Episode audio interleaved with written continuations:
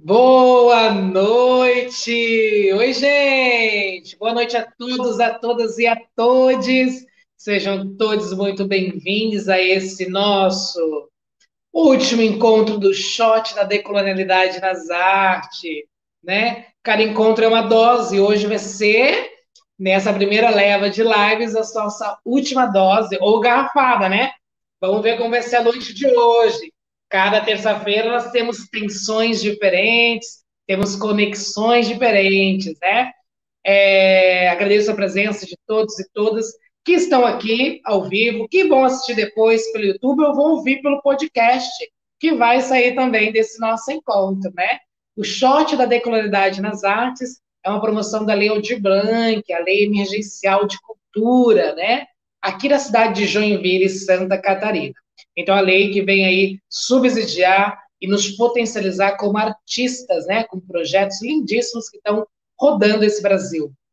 Reforçando também que essa lei de Blanc foi é, provada e, e, construída a partir de duas mulheres deputadas, né, que estão aí engajado também com esse olhar para os artistas do nosso Brasil, né? Então, o Chá da Igualdade começa nisso. E hoje nesse nosso, nessa nossa quarta dose de decolonialidade, está vindo uma pessoa maravilhosa que vem falar um pouquinho sobre mulher e mulher preta. Reforça o diálogo que onde uma mulher preta passa, traz todo um quilombo junto com ela, né? Ela vem e vem chegando e vem se potencializando nas falas, nessas potencialidades, é, e que com certeza vamos ter uma noite de diálogo com muito shot, muita dose aí de água, de cerveja, de cachaça, de vinho. Pegue a sua taça, pegue o seu copo e vem se deliciar nessa noite. Eu não vou apresentá-la porque é muita coisa. É muita coisa. Então, eu vou convidar ela para entrar no nosso encontro aqui na nossa live e ela vai se apresentar. Ju, amada, seja bem-vinda a esse encontro de shot da decolonialidade. E aí, oi, oi, oi, obrigada pelo convite, feliz de estar aqui. É, vou, vou, me apresentando um pouquinho, né, para a gente ir nessa noite fazendo esse shot, conversar sobre esse campo da arte, tensionar muita coisa, problematizar que adoro, estava te contando, né, que adoro problematizar, então vamos nessa. É, bom, meu nome é Juliana, eu sou integrante do NEM, Núcleo de Estudos Negros de Santa Catarina, é um núcleo de estudos negros, o NEM, ele é, atua desde a década de 80, é um dos é, das células assim, né, do movimento negro, precursores, né, do movimento negro local. É, então faço faço parte do NEM com muito orgulho assim de fazer parte dessa dessa caminhada, dessa história. Faço parte também uh, do NUDA, que é um núcleo de diversidade, direitos humanos e ações afirmativas do Centro de Artes, do CEARTE da UDESC foi na UDESC também que eu fiz toda a minha trajetória acadêmica. Eu fiz uh, aos 17 anos, eu entrei muito cedo na universidade, aos 17 anos eu entrei na UDESC para fazer pedagogia, depois é, passei pelo NEAB, Núcleo de Estudos Afro-Brasileiros da UDESC, comecei a me encantar pela, pelos debates sobre identidade racial, é, terminei ali a graduação já apaixonada pelo teatro, é, fui para o teatro, fui para o mestrado em teatro também, ali na UDESC, no PPGT, estudei dramaturgia da dança dos orixás e continuei a trajetória acadêmica ali dentro do Centro de Artes, fazendo doutorado em teatro, estudando teatro negro é, e também sendo professora substituta, muito cedo também, aos 25 anos, assim, é, entrei como professora universitária, que foi uma experiência incrível para mim. Eu sou uma mulher preta, periférica, nascida aqui em Florianópolis, eu moro em São José, né, moro num bairro periférico, que é o Jardim Zanelato, então, aos 25, 26 anos, ser professora universitária é, foi algo, assim, importante para minha família também, né, porque fui a primeira, é, sou a primeira mulher preta doutora ali da família, é, ao mesmo tempo que é motivo de orgulho, é também motivo de desafio, né, para a gente pensar qual, como é que vive, né, o Brasil nessas tensões entre classe e raça, isso diz muito é, da nossa população, né? É, mas dentro ali do, do, do CEARTE, do Centro de Artes, fui fazendo parte de várias movimentações para debater sobre currículo, para debater com os estudantes sobre a perspectiva histórica do teatro. e isso me fez muito, me enriqueceu muito enquanto pessoa, enquanto mulher negra, enquanto artista. Então tenho bastante orgulho assim dessa trajetória acadêmica. Sou bem inquieta, bem inquieta. Hoje eu tenho um, criei um espaço é, de, de, adaptando aí na pandemia, né, um espaço de, de formação online. Então trabalho com ateliê de escrita para mulheres, onde a gente se encontra todos, todo segundo sábado do mês e vai potencializando a nossa escrita, lendo outras mulheres. E venho trabalhando com curso online também, com formação, curso gratuito, discutindo colonialismo, discutindo arte, discutindo dramaturgia. Esse tem sido meu espaço de atuação, assim, principalmente o teatro negro e a dramaturgia de autoria negra, né? E é sobre isso que a gente vai falar hoje aí. E é, uau, né, gente? Olha só. Ô, Ju, quanta potência, né? É, quando nós temos aí é, uma baixa perspectiva no nosso Brasil, da população ainda negra na universidade, e quando ela der isso, a mulher negra é muito mais baixa ainda, as perspectivas e porcentagens, então chegar no doutorado, já ter passado como professora substituta de uma universidade federal, estar atuando, ser uma intelectual, né, porque nós temos uma grande problemática no nosso país, que eu acho que é a partir disso que eu vou chamar é, o diálogo, deixa eu compartilhar aqui a nossa tela, para a galera curtir um pouquinho tudo que nós preparamos, de nós pensarmos, né, Ju, é, a, a construção desse nosso país que deslegitimou por muito tempo e ainda hoje tem uma dificuldade de reconhecer a mulher negra é, ou toda a pretitude das mulheres uh, e a sua intelectualidade, né? E nós ainda estamos bebendo numa, é, numa intelectualidade colonial e, e, que isso vai aferindo né, as nossas condutas culturais, de identidade, e isso com certeza vai indo para as artes, até que vamos rompendo com alguns paradigmas, né? É, então, eu acho que é muito lindo essa trajetória de nos potencializar a que possamos construir juntos, né? Então, eu queria que você falasse um pouquinho qual a importância, né, é, de se afirmar como mulher e agora eu vou muito além, né? Olha assim, aqui no teu currículo tu coloca muito além, né? Tu coloca mulher, preta, bissexual, professora doutora, ativista. É, então, como é para você, é, eu queria que você colocasse para nós, como é que nós pensamos essa mulher negra protagonista da sua própria história e das suas produções, e aí nesses movimentos artísticos? Uhum. É, e, acho que essas são, são identidades, né, é, que vão sendo interseccionadas. O debate interseccional, ele é muito potente para a gente. Como você falou, eu, eu, me reconheço desse lugar, né, mulher preta, bissexual, uh, cis, né, é uma mulher que vem de uma condição periférica. Eu acho que tudo isso me forma enquanto esse sujeito que está no mundo, nas, nas minhas relações sociais, né.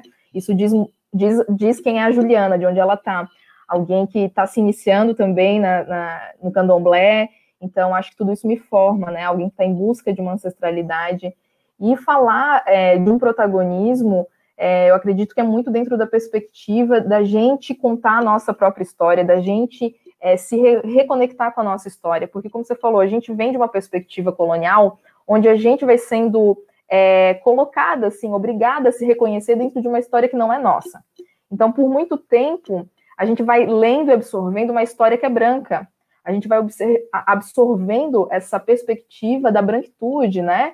Isso vai é, fazendo com que a gente não se reconheça, não reconheça a nossa ancestralidade, não reconheça a potência do nosso Black Power, que a gente duvide da gente, porque esse sistema, né, o racismo enquanto sistema, ele é muito violento, assim, para nós. É, ele é muito violento, porque a todo tempo a gente tem que provar o nosso conhecimento, a gente tem que provar a nossa autoridade social, a nossa autoridade intelectual. Então, se a gente pega né, é, a história do Brasil, grandes mulheres negras intelectuais é, que produziram assim lindamente dentro do nosso país, ainda hoje são invisibilizadas. Ainda hoje tem o seu discurso que não é legitimado. Então, a gente vem, enquanto ativista, eu me coloco como é, alguém que está na luta antirracista, ju justamente para isso, para a gente trazer esses conteúdos, para a gente botar isso no centro, né? Para a gente colocar de modo afro-referenciado, para a gente ir quebrando mesmo essa narrativa branca. Então, quando a gente estuda Lélia Gonzalez, a gente está se reconhecendo. Quando a gente estuda Beatriz Nascimento, a gente está se reconhecendo. Quando a gente é, lê é, e histórias da Conceição Evaristo, a gente está ativando na gente a nossa memória ancestral. A Conceição Evaristo, no livro Ponciá Vicêncio, ela diz isso, né? Da importância da gente assinar a nossa própria história, da gente ser protagonista da nossa própria história. Então, esse, acho que esse que é, que é a, a principal potência, sabe? Da gente ativar a nossa memória ancestral e a nossa história mesmo, né? Meu amor, peraí. É muita informação, é muito nome de mulher maravilhosa. A galera tem que anotar todos os nomes. Ju, cadê seu copo? Calma, vamos brindar, mana. Vamos brindar. Um brinde muito. Um brinde! Ai. Olha, gente, isso foi.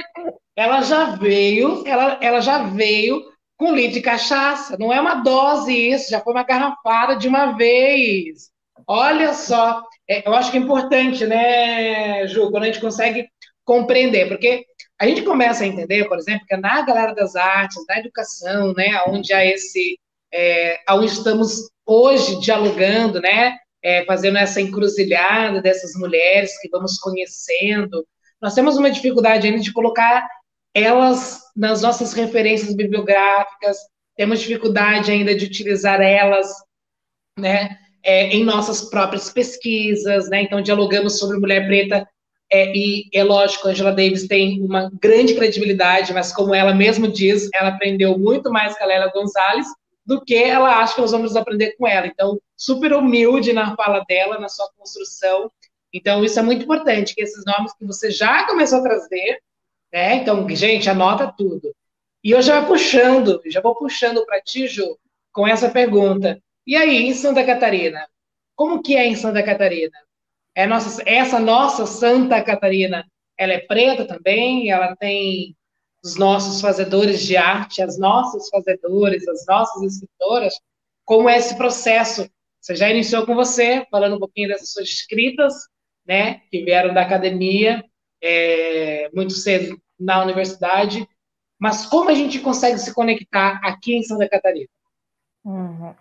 Santa Catarina é preta. O que a gente precisa fazer é descolonizar o nosso olhar e é, ficar assim atenta, né? Atente, atento para estranhar essa narrativa que embranquece a gente, porque Santa Catarina é, tem um discurso extremamente racista, hegemônico, né? Um, um discurso histórico que foi sendo montado a partir de uma perspectiva é, eurocêntrica de colocar a Europa como modelo para a gente.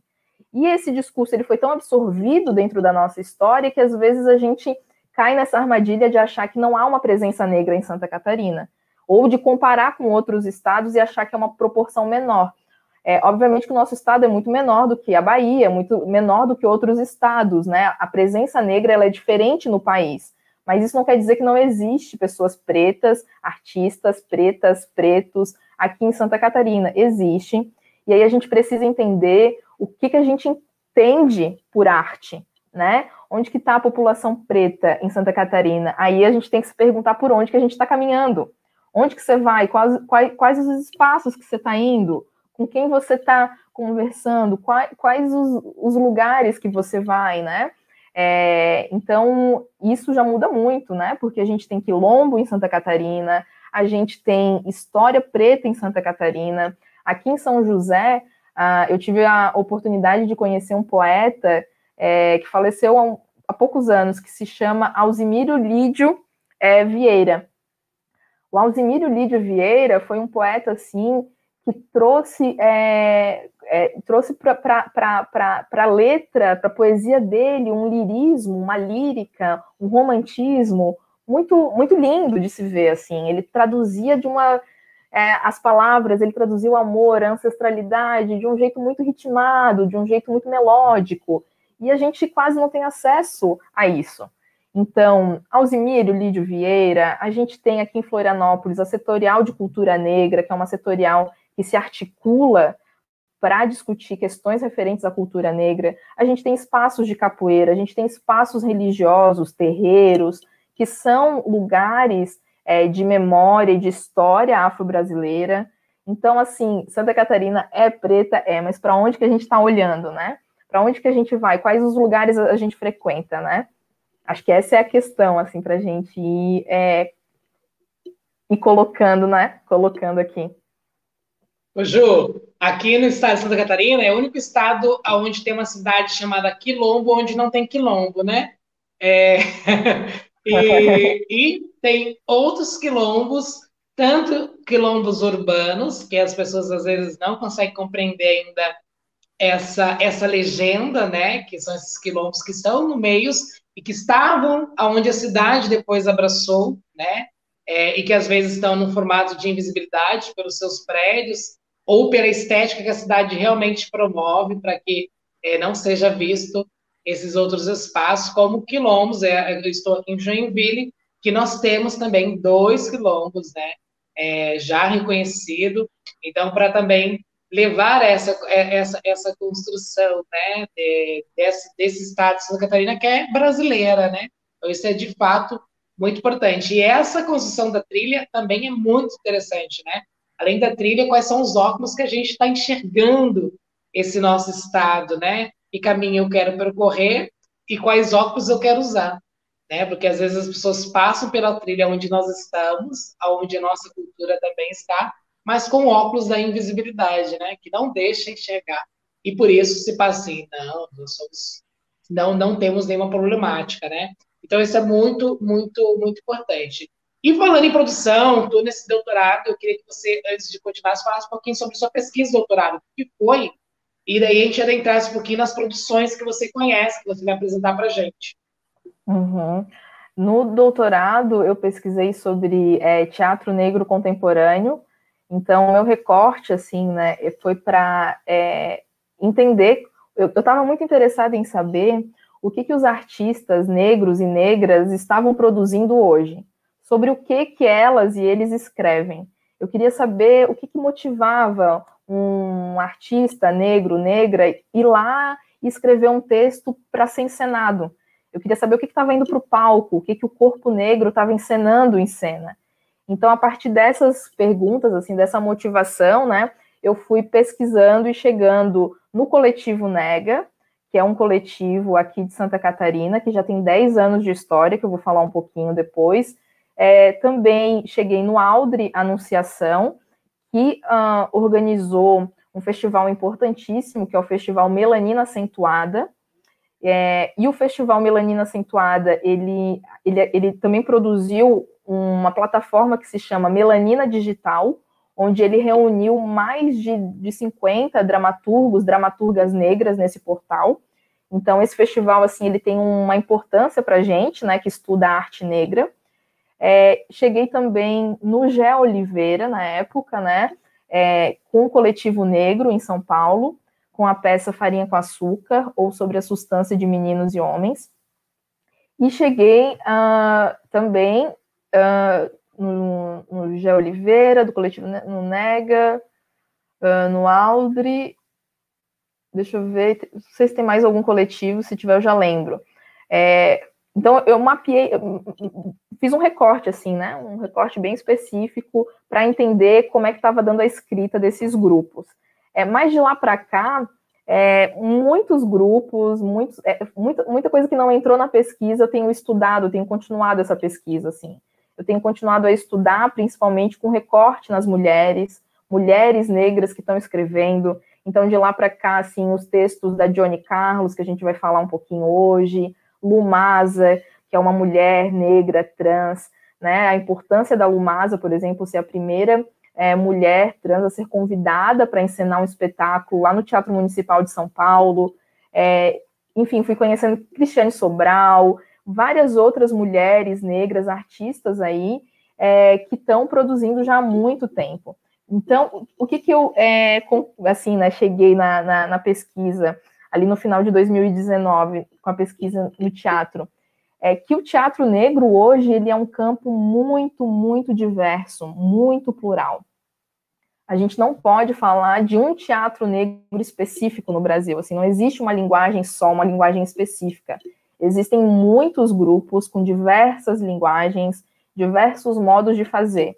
Grupos que começam com texto, grupos que vão direto para a cena, grupos que vão para improvisação, grupos que partem das suas histórias, grupos que querem encenar é, autores que são autores cânones e querem rasgar essa dramaturgia de autores cânones, como em São Paulo aconteceu com o Legítima Defesa, com a direção do Eugênio Lima, que pegou um texto do Rainer Miller, A Missão, e jogou no palco no Ibirapuera, em São Paulo, é, na Mostra né, Internacional de Teatro, na MIT, colocou mais de 15 atores negros para protagonizar é, essa dramaturgia e problematizar essa dramaturgia.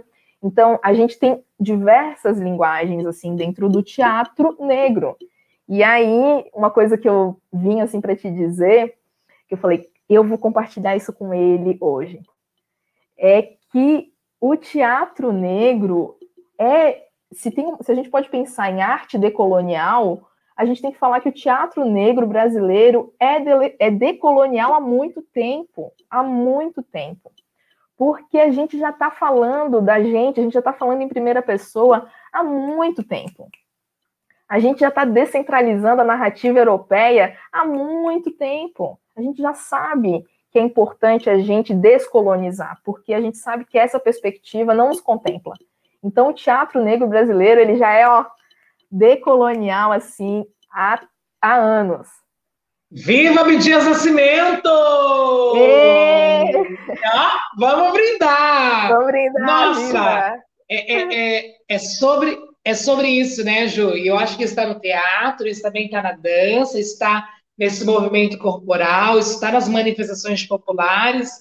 Eu sempre gosto de ressaltar é, e agora também nessas minhas últimas escritas eu estou a, a, aderir a, a, um pensamento é, que eu venho sendo provocado também nessas minhas caminhos, nessas minhas andanças, né? É de pensar que se bebem na fonte das artes pretas, mas ainda se mata os pretos, né? Então é isso. A gente já tem uma noção mínima, vamos pensar assim, dessas todas as nossas estruturas e que nós somos já decoloniais há um tempo mas que agora a gente consegue ser visto nessa, nesse estado, porque a branquitude chegou. Então, a gente sempre está aprendendo a branquitude, mas quando ela chega, ela legitima que agora sim estamos dialogando a decolonialidade, né? Então, isso é ótimo, isso é um grande shot, é uma grande dose para pensarmos. Então, eu queria que agora que você já puxasse, então, para apresentar para nós alguns coletivos que você conhece, né? Que vocês vêm também dialogando aqui no nosso estado de Santa Catarina. Bora lá então, bora lá falar desses coletivos.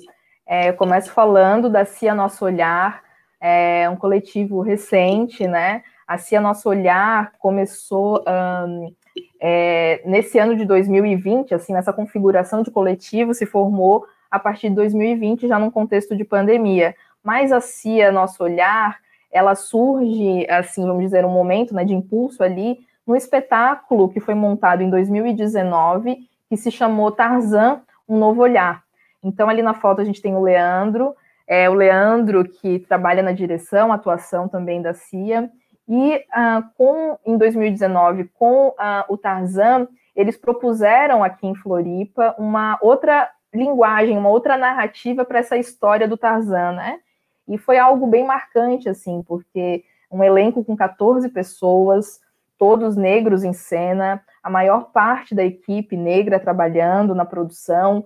Então, isso, imagina, isso na capital, Florianópolis, subindo lá, eu pude assistir isso no Teatro Álvaro de Carvalho, no TAC, um coletivo negro, é, né, desbancando essa narrativa uh, do Tarzan embranquecido, assim, essa visão embranquecida, colocando a ancestralidade ali como pauta, como cena, né, trazendo o Tarzan uma perspectiva da, da, da, cultura afro-brasileira, né? Com muitas cores, trabalhando vários elementos, figurino lindíssimo, um elenco assim incrível. Então, isso causou assim é bastante impacto, foi bem marcante. E a partir de, dessa montagem, é, o coletivo, o grupo percebeu que não ia poder ficar é, muito tempo separado, assim, né? Opa, a gente tem alguma coisa aqui, vamos se, vamos se aquilombar.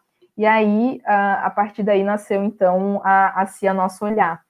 Agora, em 2020, a CIA Nosso Olhar é, estreou o espetáculo Não Corre Menino, uma dramaturgia que nasce a partir de um exercício, de práticas, de encontros, eles estão se encontrando de forma online nesse contexto da pandemia, e montaram, é, participou agora de um festival, Não Corre Menino, onde trabalha sobre questões relacionadas ao genocídio do povo preto.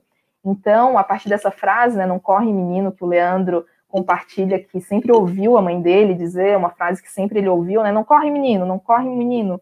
Essa ideia do corpo negro correndo é um corpo de bandido, né? A gente sabe o quanto isso é perigoso para jovens negros. Lembrando que a gente tem hoje no Brasil um alto índice, né, de assassinato de jovens negros. Você ser jovem negro é, no Brasil até os 29 anos é fator de risco. Então, o espetáculo trabalha toda, todas as questões do genocídio do povo preto, e aí pega várias histórias, vários nomes, vamos dizer assim, né, que a gente conhece de histórias que foram, é, que tiveram suas vidas aí ceifadas, Agatha Félix, enfim, uma série de nomes que a gente sabe, Cláudia, e ele vai trazendo esses nomes, criando os, os personagens ali que vão é, contando essa dramaturgia, contando essa história no palco.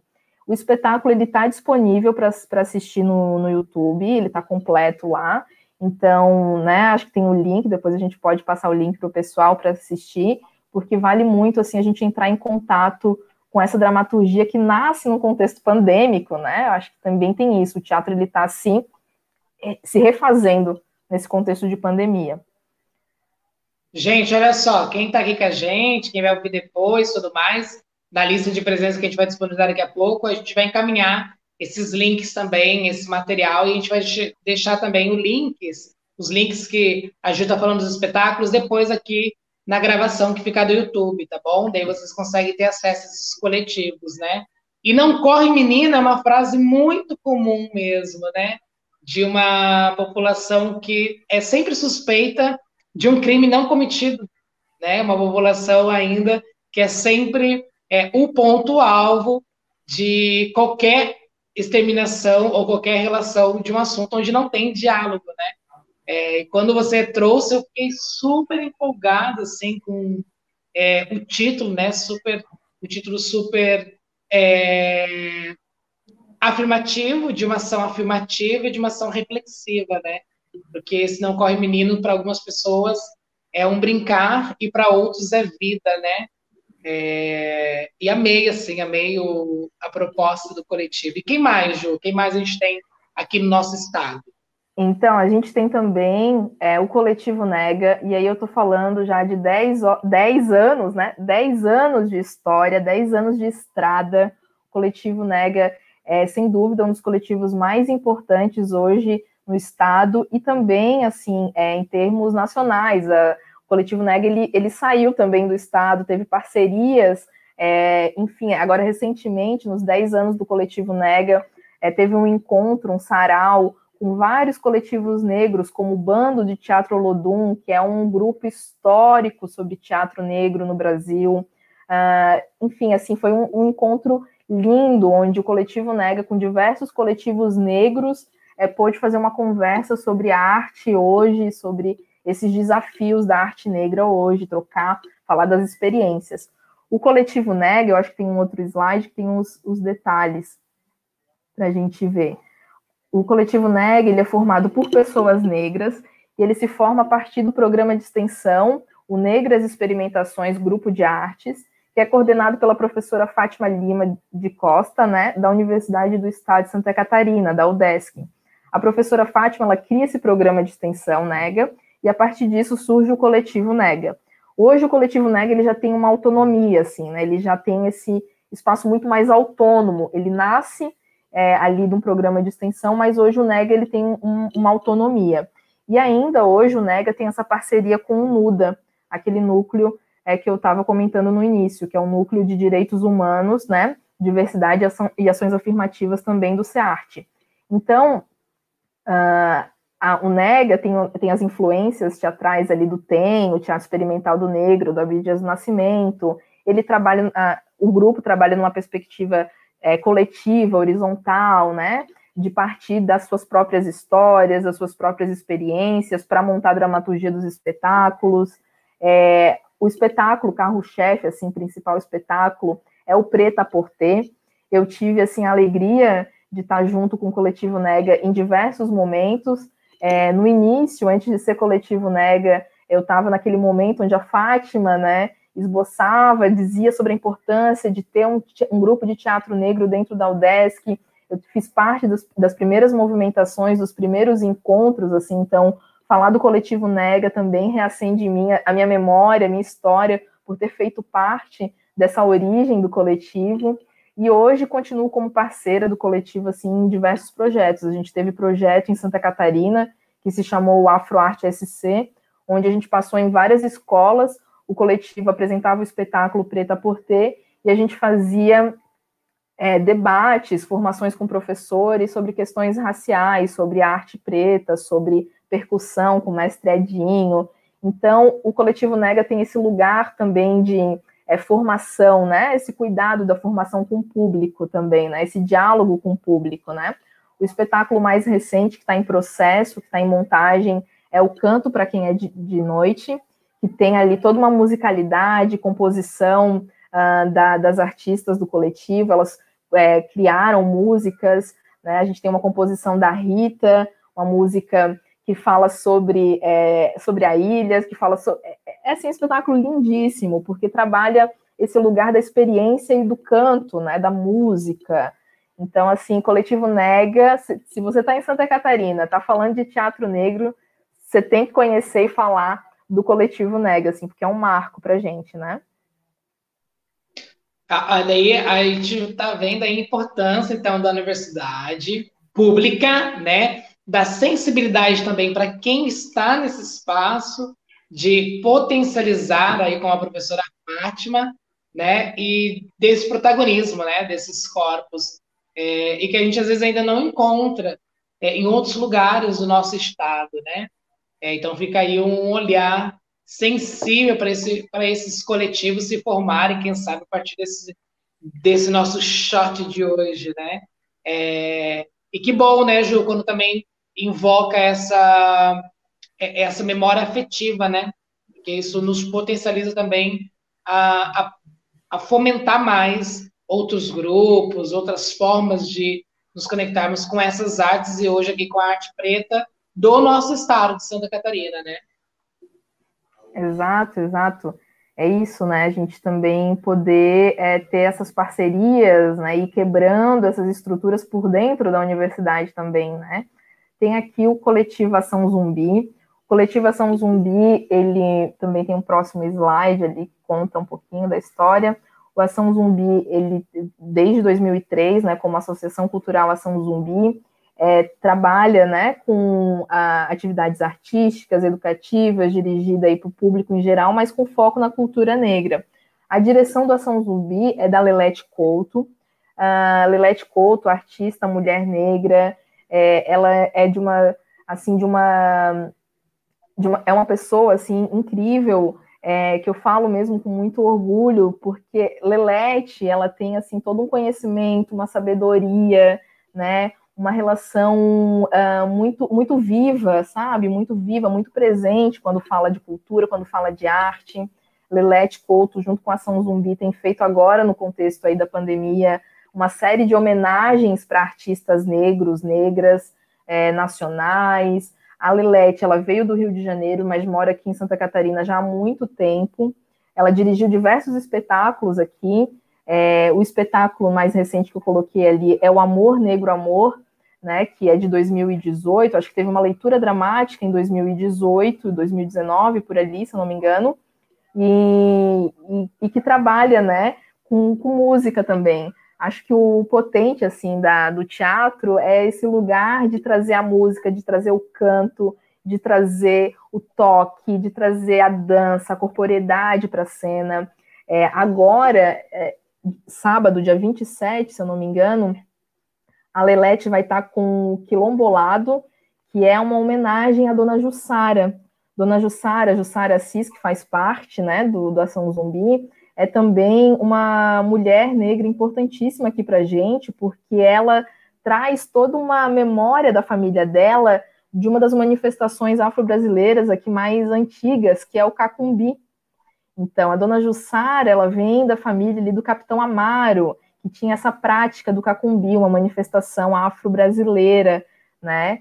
É, então, dona Jussara, Heloísa Gonzaga, é, são mulheres pretas aí que têm esse, esse legado do Cacumbi. E aí, dia 27, Lelete vai estar fazendo essa homenagem para Dona Jussara. Então, olha a importância né, do, do Ação Zumbi. A gente está falando de valorizar a história e a presença negra hoje, né? De reconhecer esses corpos, essas memórias, essa trajetória hoje. Então, é muito, muito importante isso. Quando os grupos de coletivo negro, os grupos, né, eles valorizam, colocam em prática essa valorização da cultura negra, assim, né? Não é algo na teoria, é algo que está ali no corpo, na prática, na ação, né? Então, acho que isso é muito potente. A gente tem aí o ação zumbi. Nossa, é, é muito é muito muito importante, né? Essa ideia de nós dialogarmos com as artes e que as artes também estão vivas, né? De fazer homenagem aos, a essas artes vivas, de poder se deslocar, né? Criar esse grande movimento dançante, essa grande gira uh, que são esses coletivos, né? E todas essas outras relações que nós temos com as artes, né? Seja no teatro, na dança, em outras manifestações, como o próprio carnaval, e, e, que vai se fomentando pelo estado de Santa Catarina, né? Mas, Ju, assim, ó, eu sinto que as pessoas ainda têm dificuldade de, de, de se conectar por, talvez, por uma invisibilidade ainda, ou por realmente não reconhecer e não conhecer mulheres pretas escritoras, né? É, voltando àquele assunto inicial, né, que nós temos a dificuldade de reconhecer a mulher preta intelectual que é essa também que pensa, que é essa que cria debate, e é, é, essa mulher hoje que está na política, né, que são vereadoras, que são prefeitas, que são governadoras, enfim, e que estão na academia também e que estão fazendo arte, né? É, como você, né? Essa grande mulher aí que vem desabrochando as escritas para outras mulheres, né? Quem é que você trouxe hoje, além de já falou lá da Lela Guzari, já falou da, da Evaristo Conceição. Quem mais você trouxe aí para a gente debater, para a gente reconhecer e conhecer? Bora, vamos, vamos lá. Vamos falar dessas mulheres, né, de repercussão assim nacional, né? É, a gente tem muitos, muitos nomes, né? Estou vendo aqui algumas já na tela, né? Que maravilha, assim, poder olhar e reconhecer esses é, cada rosto desse, saber de cada história dessa, né? Conceição, Sueli Carneiro, assim, poder reconhecer cada imagem dessa, né? Então, hoje eu trouxe para a gente, é, são muitas, eu não vou falar, né, assim, não tem como a gente falar de todas, porque somos muitas, somos plurais, é, a gente, assim, olha, somos muitas. Eu trouxe algumas para gente, é, a gente conhecer, para a gente conversar, assim, se aproximar dessa escrita, dessa literatura. A primeira é a Cristiane Sobral. Aí eu vou pegar aqui rapidinho um resumo, é, porque eu acho legal de falar alguns pontos. Vou só sair da tela rapidinho, pegar um resumo aqui, porque eu quero falar alguns pontos da trajetória da Cristiane Sobral. Então, a Cristiane Sobral, ela, ela é do teatro, né? Ela teve o contato com o teatro bem nova, aos 12, 13 anos, muito cedo, assim, é, dentro ali de um, de um contexto cristão, é, ela é, é, nasceu no Rio de Janeiro, mas é, nos anos 90 ela se mudou para Brasília. Ela nasceu em 1974, né? Então, lá nos anos 90, ela foi para Brasília. E em uh, 98, ela concluiu a graduação de interpretação teatral, bacharelado, logo depois de licenciatura em artes cênicas. Então, ela tem uma trajetória dentro do teatro, ela é atriz, ela é escritora, diretora, dramaturga e professora. Então, muitas vezes a gente está no campo do teatro, né, e está todo mundo lá falando, ai, mas eu não aguento mais ler esses textos tão eurocêntricos, esses textos que não tem nada a ver com a gente, eu quero ler algo numa outra perspectiva. Então, aqui está a Cristiane Sobral, ela é dramaturga, escritora, atriz, diretora, ela tem um outro olhar para a dramaturgia. Ela escreveu um texto que se chama Esperando o Zumbi, é uma peça teatral que está disponível nesse livro uh, Dramaturgia Negra, que é um livro que reúne diversos trabalhos de é, pessoas negras, né, é, que, que reúne assim diversos diversos textos teatrais, é, todos de autoria negra. Então, aqui nesse livro, organizado pelo Eugênio Lima e pelo Júlio Ludemir, é uma produção da Funarte, né, Fundação Nacional de Arte, é, tem diversas dramaturgias, e Cristiane Sobral está aqui com a peça Esperando o Zumbi, uma peça que trabalha uh, sobre, é, sobre essa ideia de alguém que está, de uma mulher negra que está esperando o encontro com o zumbi. Zumbi marcou comigo, ele disse que vinha, ele não veio. Cadê zumbi? Cadê zumbi? Alguém viu o zumbi? E essa mulher, a Sperax, essa personagem que se chama Sperax, ela fica ali, esperando. Cadê zumbi? Cadê zumbi? Zumbi, ele disse que vinha, ele marcou comigo. Eu, eu tô aqui, tô esperando o zumbi. E a gente vai vendo a angústia dessa mulher que está esperando o zumbi e zumbi não chega. E a gente sabe o que aconteceu com o zumbi. Então chega um momento da peça que ela descobre o que, que aconteceu com o zumbi. E aí, eu não vou contar, vou deixar aqui, não vou contar, mas tem. Deixa a curiosidade pra galera! não vou contar o que, que acontece, o que, ela, que, que acontece quando ela descobre, mas vou deixar aqui no ar, a galera, né, dar uma olhada, assim, o que, que acontece com a Sperax. E então, a Cristiane Sobral tem esse trabalho de dramaturgia, atuação, tem outros títulos aí na tela para a gente ver, né, do trabalho dela com poesia.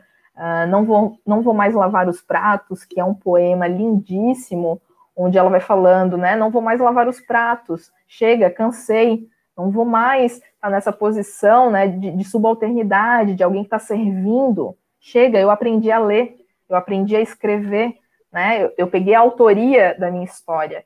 Então, é, o Tapete Voador, que é mais recente, Terra Negra, que é mais recente. A Cristiane Sobral está no Instagram, tem vários vídeos, lives com ela, tem muito material. Então, assim, tem a dissertação dela dentro do teatro. Ou seja, tem muito material é, que a Cristiane produz e material sobre o trabalho dela também. Dissertações analisando a, a escrita dela. Então, é alguém assim que você consegue encontrar esses materiais, né? Que está produzindo hoje, que você consegue encontrar os materiais. Cristiane Sobral. E essa maravilhosa agora, quem que é? Essa é maravilhosa, maravilhosa, Johnny Carlos. Johnny Carlos, assim, gente, hoje é, é uma, uma dramaturga, uh, roteirista, atriz, é, a Johnny Carlos, ela é do Rio, mas ela mora em São Paulo, né? Já tem muito tempo que mora em São Paulo. Ela tem é, diversos textos teatrais que já foram encenados por muitas companhias, né? Companhias como o Legítima Defesa, enfim, diversas companhias teatrais que já encenaram a dramaturgia de Johnny Carlos. Ela é, vem né, da turma de dramaturgia da SP Escola de Teatro é, ela começa a escrever assim é, um, um, pouco mais tarde, ela, ela, ela sai do jornalismo, né? Ela cursou jornalismo, aí ela sai do jornalismo e aí vai entender como é que a escrita dela se dava de uma outra maneira, uma escrita poética, essa outra linguagem da escrita. Então ela faz essa transição, né? Ela já recebeu aí, é, ela recebeu o convite da, da embaixada do Brasil na Grécia para representar no Dia Internacional da Língua Portuguesa, que foi um convite assim é, super emblemático, onde ela representou, né, é, lá na embaixada do Brasil na Grécia. Então foi algo bem, bem, bem importante, emblemático. Ela tem mais de 10 peças: Caim, Bonita, Sete, Oriqui. Um, e recentemente, né, ela também está dentro dessa antologia aqui, Dramaturgia Negra, onde está o texto da Cristiane Sobral. Aqui tem um texto da Johnny Carlos que se chama Yalodês, que é um texto que ela escreve é, para as Capulanas, que é um grupo de teatro também formado por mulheres negras, né? Então, a pedido assim da, da, das Capulanas, ela faz toda uma pesquisa sobre a, a constituição das mulheres negras e sobre essa ideia de alodez, né? Que é uma liderança feminina importante. Então, é um texto lindíssimo, lindíssimo, uh, que mistura uma linguagem afrofuturista. O espetáculo está no YouTube, dá para assistir essa encenação das capulanas a partir do texto da Johnny Carlos. E a Johnny, ela tem, ela recentemente é, é, escreveu e participou do processo, lá, a construção da dramaturgia é, que está em processo, né, de matriarquia. Matriarquia com encenação da Camila Pitanga. E direção, não vou lembrar a direção, o nome da diretora, vou pegar aqui depois eu falo. Mas são, assim, três mulheres, foi, assim, uma tríade. Esse processo de matriarquia é uma tríade, são três mulheres lindas, maravilhosas, né, na direção, Camila Pitanga na atuação e Johnny Carlos fazendo essa dramaturgia. matriarquia, assim, fala desse lugar da mulher, né? É, mas conta também, é, fala um pouco desse contexto também pandêmico. Então, imagina, é, fala dessa situação de Covid, dessas questões que a gente. É uma peça, assim, gente, lindíssima, porque é a gente que assiste, a gente tem a, a certeza de que o teatro está vivo. Mesmo dentro dessas circunstâncias, o teatro ele está vivo, ele está pulsando. Ele está criando o nosso imaginário, apontando o nosso imaginário para algum lugar, assim. Então, o espetáculo, ele foi agora é, feito pelo Sesc em casa, está disponível para assistir também. E a gente vê, assim, essa dramaturgia, porque a Johnny, ela tem um trabalho com as palavras muito cirúrgico. Ela é muito atenta com o uso das palavras. Então, é aquele texto teatral que você vai ler e que você vai perceber que as palavras, elas foram desenhadas, foram escolhidas, né? As palavras que são mais sonoras, que apresentam ritmos, a construção de metáforas. A Johnny trabalha muito bem com metáforas, então ela cria mundos imaginários, assim, né? Através de metáforas lindíssimas, né? Então é um texto muito rico, assim, os textos da, da Johnny Carlos, com muitas referências. E ela é super bem, é, isso é interessante, né, para a galera que está escutando, ou vai escutar, ou vai ouvir o podcast, né? É uma grande referência, é, realmente, numa, numa dramaturgia que nos proporciona outros olhares que às vezes ainda estão desabrochadas, né? É, a Johnny realmente é uma pipoca, né? Ela, cara dramaturgia, ela faz tum, uma transformação é, nas suas composições, né? E essa que nós vamos ver agora, né, Ju, você mencionou lá no início da nossa live, né, da importância dela mulher, preta, trans e está nesse cenário das artes, né? Isso. Aí aqui são os livros da Johnny, né, que ela também faz parte da dramaturgia negra. A Lumasa também faz parte, que eu vou falar agora. Uh, e ali tem o, o, Black Breast, que é também uma dramaturgia mais recente, aí, assim, uma das mais recentes da Johnny, né? Então, ali fechando os livros de indicação da, da Johnny Carlos.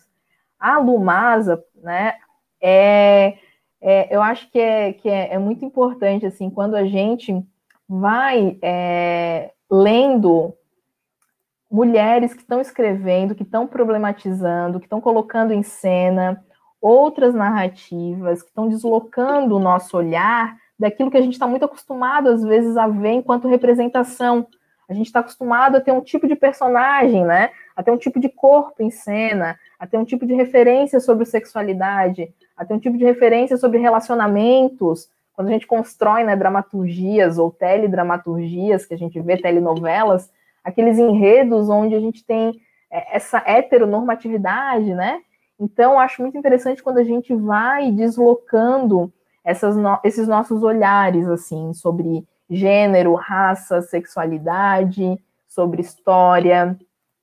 A Lumasa, ela é roteirista, ela é dramaturga, crítica, atriz, diretora. Ela foi a primeira diretora trans, como eu falei, né, a ser convidada pelo Teatro Municipal de São Paulo a criar um espetáculo, que foi o Transtopia, acho que tem a próxima imagem ali do Transtopia, do elenco, em 2019 é, também se tornou a primeira mulher trans a roteirizar série no Brasil. Ela, é, como roteirista, ela tem um destaque do trabalho dela no Sessão de Terapia, né, uma série lá da Globoplay, dirigida pelo Celton Mello. Uh, ela tem muitos textos, assim, também publicados e, e chegou para mais de 10 peças encenadas para além do Brasil, né, chegou em outros países, como em Portugal.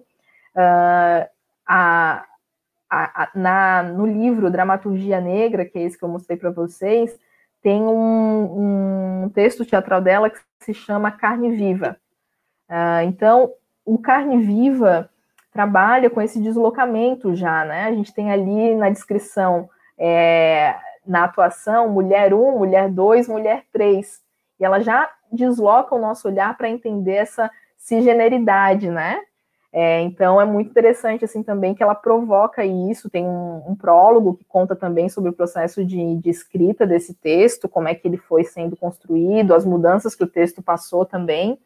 Então a Lumasa, ela é uma artista que trabalha assim no texto dela, é, esse carne viva, por exemplo, elementos muito fortes como a ideia uh, da violência de gênero, né? Carne viva é essa metáfora da, de um pedaço de carne, a metáfora para as questões do, religiosas do cristianismo que aparece também, para a relação do corpo, para a relação, é, enfim, assim, do, do, abuso, né? Tem uma cena fortíssima no, na descrição assim do, do, do, espetáculo, do texto teatral Carne Viva, que é sobre uma violência, né? Sobre uma agressão, sobre uma violência.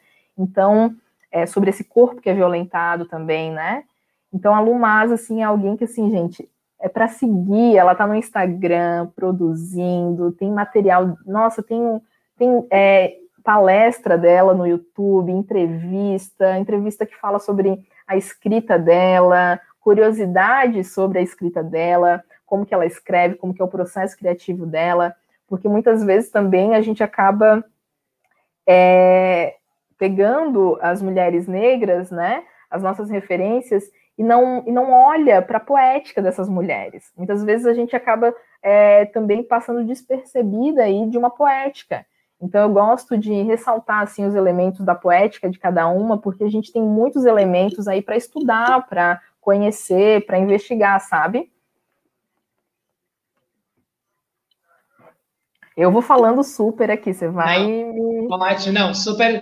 É, é, eu acho que de nós, na verdade, estamos aí puxando aí para um para um final do nosso encontro. É, eu acho que o principal fomento de diálogo, né, até esse momento, Ju, é a gente reconhecer, apreciar e também utilizar dessas mulheres, né?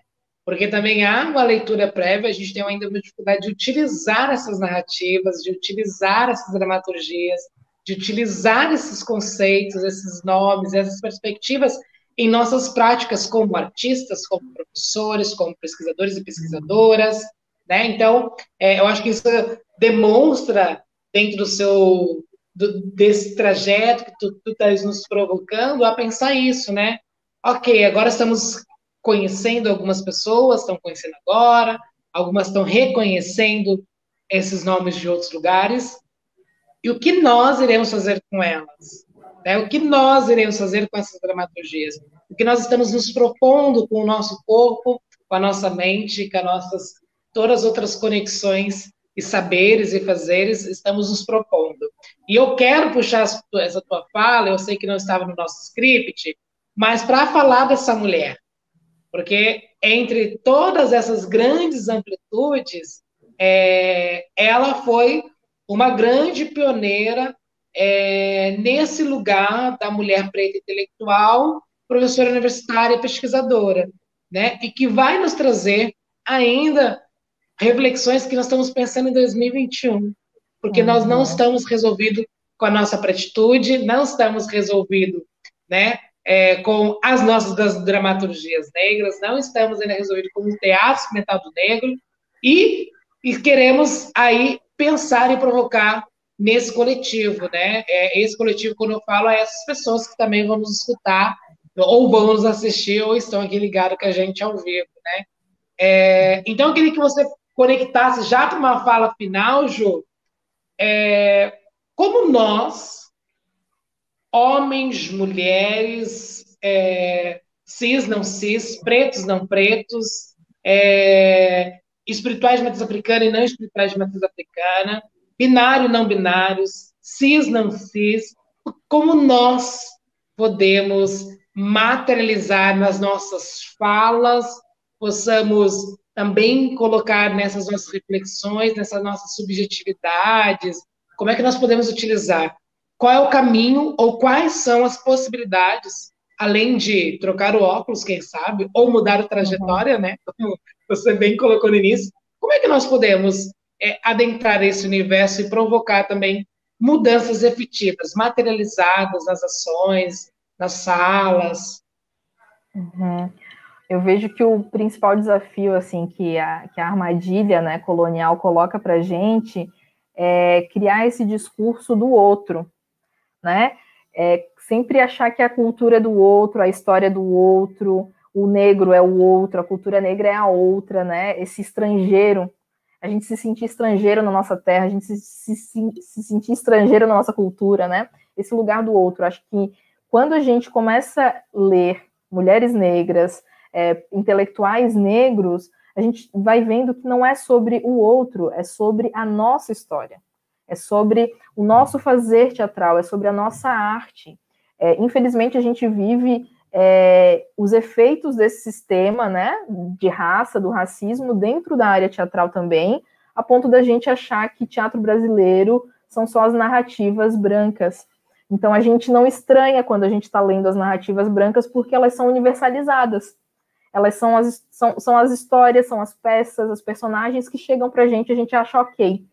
Então a gente precisa quebrar esse, esse olhar, né? De achar que teatro negro é o teatro do outro, é algo distante. Não. Quando a gente lê, quando a gente conhece, quando a gente reconhece esses corpos, reconhece essas histórias, a gente vai descolonizando o nosso olhar. E esse é um trabalho assim permanente, permanente. A todo tempo eu continuo estudando teatro negro, eu continuo lendo mulheres negras, porque é um processo permanente, é um processo contínuo. Eu quero cada vez mais potencializar em mim a minha própria história, a minha memória ancestral. Eu quero contar e ver o mundo de uma outra perspectiva, porque esse mundo que eu vinha vendo até ali os 19 anos é, não me contemplava, me embranquecia. Então, é, é, essa possibilidade da gente estar, da gente ser, ser presença, né? Se reconhecer. Então, quando a gente vai lá para Lélia Gonzalez, a gente está embarcando na nossa história, uma mulher extremamente revolucionária dentro da nossa história. Uma mulher que problematizou questões de gênero e raça. Nos anos 70, estava fazendo um grande né, barulho, provocando ali o debate é, tanto de gênero dentro uh, do movimento negro, quanto de raça dentro uh, do, dos debates sobre gênero. Então, se hoje a gente pode falar de interseccionalidade, né, a gente tem que voltar lá para Lélia Gonzalez, a gente tem que retomar o nome da Lélia Gonzalez, que já fazia essa interseccionalidade nesse debate sobre gênero e raça, classe. Então, é importantíssimo, assim, quando você traz a Lélia, porque é uma intelectual que está é, cutucando assim o Brasil, né? Que está provocando, né? Então tem assim passagens lindíssimas da Lélia falando sobre toda a articulação do movimento negro na década de 70, é, sobre o encontro com Abdias é, do Nascimento. Então assim são histórias para a gente se aproximar. Acho que quando é, a gente lê, a gente se conecta, é, é inevitável porque você não vai querer é, ir para a cena do mesmo jeito, sabe? Você não vai querer dar aula do mesmo jeito. Uma vez que você encontrou lá o texto da Lumasa, você não vai assim. Você vai querer levar para cena, você vai querer levar para fazer um jogo teatral. Você vai querer. Você encontrou um texto da Cristiane Sobral, você vai querer levar para discutir estética, para discutir identidade. Né? Você encontrou a poética da Johnny Carlos, você vai querer discutir é, dramaturgia contemporânea vai querer discutir a sonoridade das palavras, né? Eu acho que é esse olhar, assim, porque aí a gente não fica também é, só é, restrito, né, a pensar que essas autoras que a gente está vendo aqui são só autoras que estão discutindo identidade e negritude. Não, é também. E tem muita poética, tem muito material poético e político aqui que a gente precisa universalizar no nosso debate, né? Conhecer essas mulheres, essas histórias. Juliana Rosa de Souza, a senhora deixou meio cheio de dose, meu amor.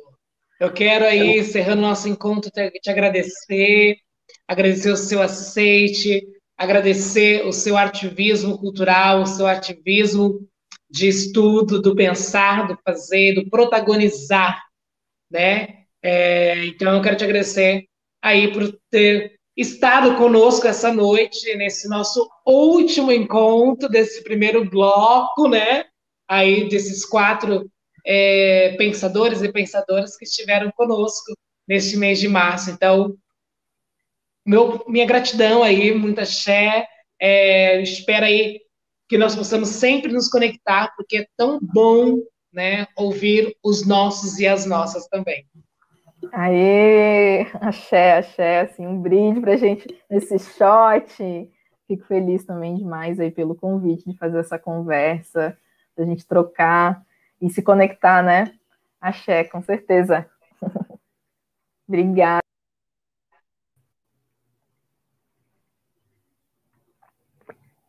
Obrigado, minha amada. Um beijo enorme e até uma próxima, né? Espero que a gente venha se encontrando, venha se encontrando cada vez mais.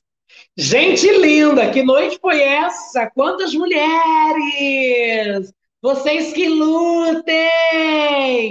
Quanta coisa boa, quanta dramaturgia preta, quantos movimentos, quantos saberes, quantas possibilidades. Quantas dessas escondidas por muitos anos, invisibilizadas? E a partir de hoje, nesse show da decolonialidade, vamos potencializando, vamos dialogando. Agradeço a presença de todos, todas e todos que puderam acompanhar nós nessas quatro lives. Essa live vai ser uma podcast também, não percam depois essa distribuição. Vamos aquilombar, vamos compartilhar, é esse o processo. Um beijo grande e fiquem com todos nessa noite Espero todo mundo muito embriagado de possibilidades de fala, de conexões é, e principalmente de muito diálogo. Viva todos e todas que passaram das nossas ancestralidades, desses saberes, dessa intelectualidade. Viva todos que estão presentes, vivos, encarnados e desencarnados também, em nossas memórias, em nossos fazeres e nos nossos livros. Viva todo o formato de pedagogia, toda a dramaturgia, todos os seres que estão aí nessa luta para que possamos potencializar essa pretitude do nosso Brasil.